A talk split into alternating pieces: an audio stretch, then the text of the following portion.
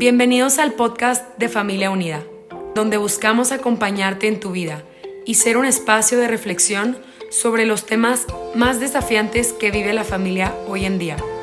Nuestra misión es acompañar y fortalecer a las familias, ofreciendo medios de formación y consultoría. Gracias por permitirnos llegar hasta ti. Confiamos en que cada episodio será una oportunidad de aprendizaje y reflexión personal.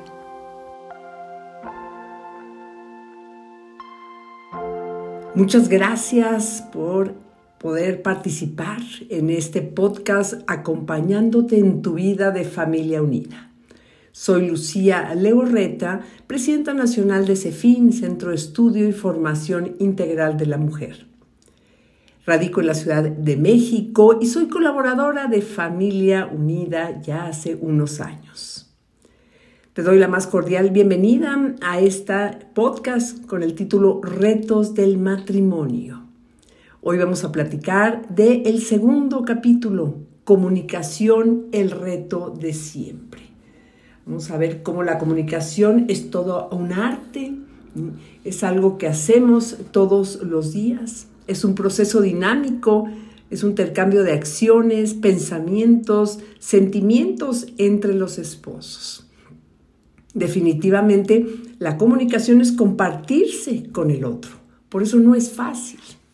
Pero quiero antes de iniciar y dar consejos prácticos para mejorar la comunicación, hablar sobre aquellas diferencias que tenemos hombres y mujeres. La mujer como ser humano es idéntica al varón. Ambos tenemos la misma dignidad como personas. Somos dos caras de la misma moneda, dos formas de ser personas. Sin embargo, aunque idénticos en dignidad, somos muy diferentes a los hombres, tanto física como psicológicamente.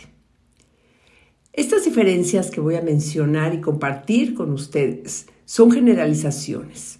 Es decir, no todos los hombres son así, ni las mujeres somos así.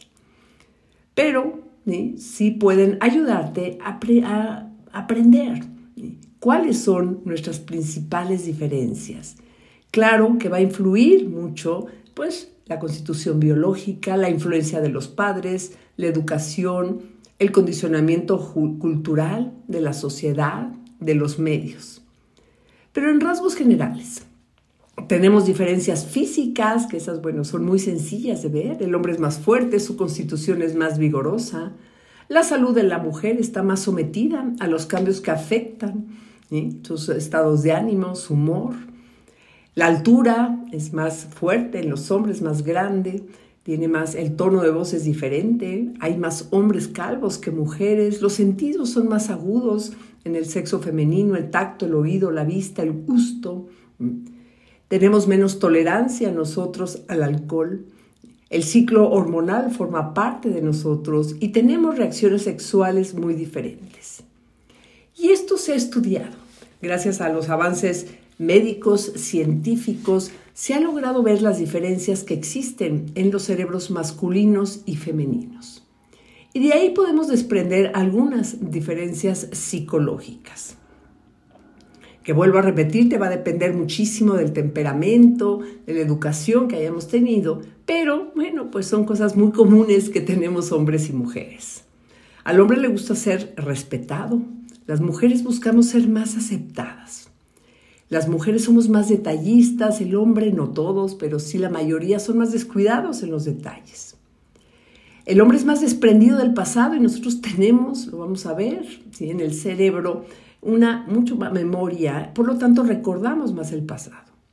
El hombre propone soluciones y las mujeres más bien comprendemos las situaciones. En un evento público el hombre es el que domina ¿no? la llamada habla pública y las mujeres nos vamos más por el habla privada. Un hombre provoca y la mujer incita. Los hombres son más lógicos, nosotros somos más intuitivas. Las mujeres somos más fantasiosas, los hombres son más realistas. Y esto no quiero ofender, pero muchas veces la imaginación de las mujeres va mucho más allá, los hombres son mucho más racionales. Encontramos que los hombres son más obstinados, las mujeres a veces somos mucho más tercas los hombres son mucho más leal. ¿Por qué? Porque las mujeres hablamos mucho y somos más imprudentes. Y en cuanto a la fe, la, fe del hombre es más racional, las de nosotros las mujeres podemos decir que es una fe más piadosa, más llevada ¿verdad? por las emociones.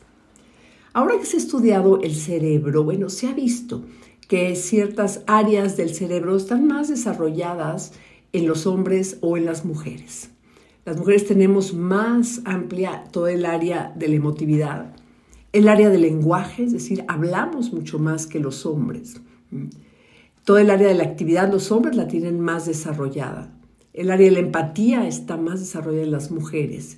Y por ejemplo, el área de la sexualidad es dos veces y media más grande en los hombres que en las mujeres. Y esto que te he platicado, bueno, pues nos lleva a tener diferentes comportamientos si nos podemos ver eh, qué es el motor, por ejemplo, que nos lleva a actuar a unos y a otras. Pues al hombre le gusta, como yo te decía, ser respetado, tener logros, eh, alcanzar metas. Y las mujeres buscamos mucho más la aceptación, el pertenecer a un grupo. Lo masculino valora mucho más los objetivos. Yo quiero llegar a ese lugar, yo quiero lograr esto. Mientras que nosotras las mujeres valoramos más el proceso. No me importa tanto el llegar por el llegar, sino cómo voy a llegar. El hombre, si pudiéramos ver el cerebro, y eso lo dice la neurocirujana eh, que ha, escrito estos libros del cerebro femenino, el cerebro masculino, Luan Brisendil, que si pudiéramos ver el cerebro de un hombre, lo podríamos ver como en casilleros. Es decir, lo masculino separa, ordena, de uno de ellos está el trabajo, sus hijos, sus amigos, el deporte, y las mujeres todo lo juntamos. Es decir, tenemos ir y venir. Nuestros hemisferios del cerebro están mucho más conectados uno con el otro. Lo masculino son más monofocales, es decir, una cosa a la vez. Y aunque dicen que las mujeres somos más multifocales, no quiere decir que hagamos ¿verdad? todo bien, pero podemos hacer varias cosas al mismo tiempo. Muy importante saber que el hombre resuelve los conflictos, los problemas en silencio. Es decir, cuando un hombre tiene algún problema, generalmente lo resuelve en silencio. Y la mujer no es que resolvamos en ese momento el problema, pero tendemos a hablar mucho más, a expresar mucho más. Las mujeres utilizamos la comunicación no verbal, los gestos, los ademanes, movemos las manos. Los hombres en ese aspecto son mucho más medidos, no utilizan tanto ese tipo de comunicación. Algo importante también y me refiero a los tiempos personales. Un hombre a veces no tiene problema para dedicar tiempo a sus cuestiones personales, a ver amigos, en un momento dado a hacer su deporte, a hacer sus cosas que le gustan. Y las mujeres tenemos muy arraigado ese sentimiento de culpabilidad. Es decir, si dejas a tus hijos un rato, si te vas con amigas, es que eres una mala mamá. Y eso está explicado porque, como yo te decía, los dos hemisferios de nuestro cerebro están mucho más conectados. En uno está la parte racional, en otro la parte emotiva. Y nuestras ideas, nuestros pensamientos, nuestros sentimientos van y vienen. Entonces, concluyendo, ¿por qué es tan importante pues conocer estas diferencias que te puedo afirmar son eh, científicas, no están sacadas al aire, sino sí se ha comprobado que tenemos nosotros pues un cerebro muy diferente al de los hombres. Y es que una vez que conocemos estas diferencias y sobre todo que las aceptamos, entonces el amor tiene oportunidad de florecer. A veces como mujeres queremos que nuestro marido, nuestro esposo reaccione como una amiga y viceversa. Y tenemos que partir de la base que tenemos, por supuesto, la misma dignidad, pero somos muy diferentes.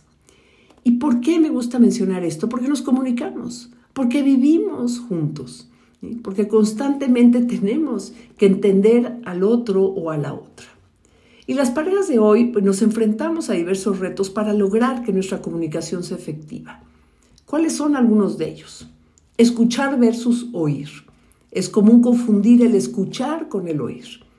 Escuchar implica prestar atención a lo que dice la otra persona, mostrar interés y hacer sentir al otro que es importante.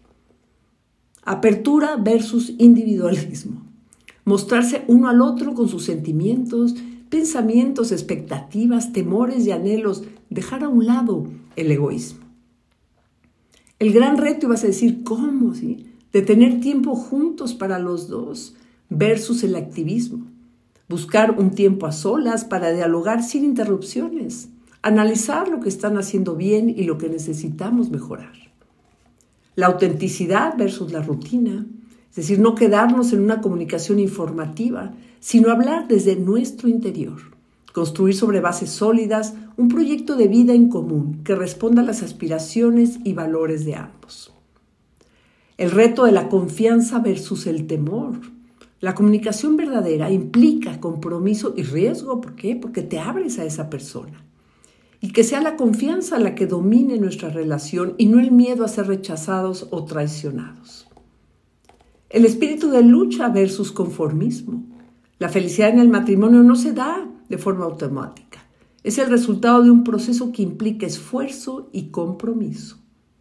Y el último de los retos, bien importante, intimidad versus tercero. Yo te invito a cuidar muchísimo la relación, a construir un nosotros, evitando que terceras personas o circunstancias ajenas interfieran en la buena comunicación. Y comparto contigo algunos consejos que pueden ayudarte a ti, a tu cónyuge, a mejorar esa comunicación en la pareja. Escucha con atención al otro. Evita lo que pueda ofenderlo, agredirlo, violentarlo. Dile las cosas de tal forma que se sienta tomado, tomada en cuenta, respetada, amada. Comunica las propias ideas y sentimientos de manera natural, franca y voluntaria. Di siempre la verdad, sin perder la calma y la prudencia. Toma en cuenta el tiempo y las circunstancias. Expresa lo que piensas, pero también piensa lo que dices. Haz solo las promesas que vas a poder cumplir, o mínimo aquellas por las que realizarás todo el esfuerzo posible. Aprende a pedir perdón cuando hayas cometido un error o equivocación y por supuesto también perdona al otro o a la otra. No generalices, es decir, no utilices las palabras todo, siempre, nada y nunca. En momentos de enojo, que por supuesto los hay, guarda la calma y aprende a esperar. Cuando la relación se enfríe o ambos se alejen, revisa qué es lo que los ha unido. Vuelve a las raíces de ese matrimonio, de esos primeros años. Busca en el matrimonio momentos diferentes, que se rompan con la rutina de todos los días. Un gran enemigo del matrimonio y de la comunicación es la rutina. Aclara los hechos y palabras para evitar los malos entendidos. Evita actitudes de superioridad que hagan sentir mal al otro, lastimándolo u ofendiéndolo. Tristemente, muchas veces a quien más ofendemos o quien más nos ofende es esa persona a la que más amamos o quien más nos ama. Cuida mucho la comunicación no verbal. Los ademanes, los gestos dicen mucho más que las palabras. Cuando estemos platicando hay que mirarse a los ojos, hay que hacer esos ademanes, hacer sentir a la persona que realmente la estás escuchando. Y por último, te invito a no juzgar. La comunicación tiene que ser algo abierta. Estás hablando con la persona a la que elegiste para hacer ese proyecto de vida juntos. Tiene que ser una comunicación amigable, relajada, en que no se juzguen unos al otros. La comunicación es indispensable para que los cónyuges se sientan queridos, apoyados y dispuestos a luchar por su matrimonio. Debemos vivir juntos y siempre, siempre muy comunicados. Yo te invito el día de hoy a pensar cómo está la comunicación en tu matrimonio. Muchísimas gracias por acompañarme en este podcast, el segundo del el título Retos del matrimonio. Te invito a que no te pierdas el tercer capítulo, el arte de discutir en la pareja. Sabemos que en la vida diaria de un matrimonio es normal que existan diferencias, discusiones y hasta pleitos. No hay que tenerle miedo a las discusiones o crisis, pero sí saber cómo solucionarlos. Una crisis bien resuelta profundiza y fortalece la relación. No te lo pierdas. Te mando un fuerte abrazo. Soy Lucía Legorreta y hasta la próxima.